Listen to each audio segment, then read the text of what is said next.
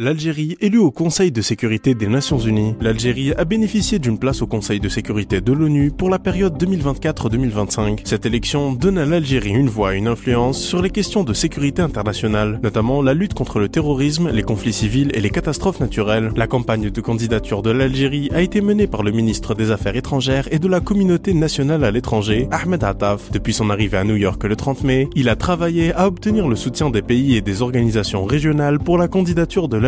L'Algérie avait déjà reçu le soutien de l'Union africaine, de la Ligue des États arabes, de l'Organisation de la coopération islamique et d'autres pays avec lesquels elle entretient de bonnes relations. Lors d'une réception organisée au siège de l'ONU à New York, Ahmed Attaf a souligné que la candidature de l'Algérie est une extension naturelle de son engagement en faveur d'un ordre mondial pacifique et prospère. Pendant son mandat au sein du Conseil de sécurité, l'Algérie devrait mettre l'accent sur la promotion du règlement pacifique des conflits, le renforcement du rôle des organisations régionales et la réalisation du programme Femmes, Paix et Sécurité.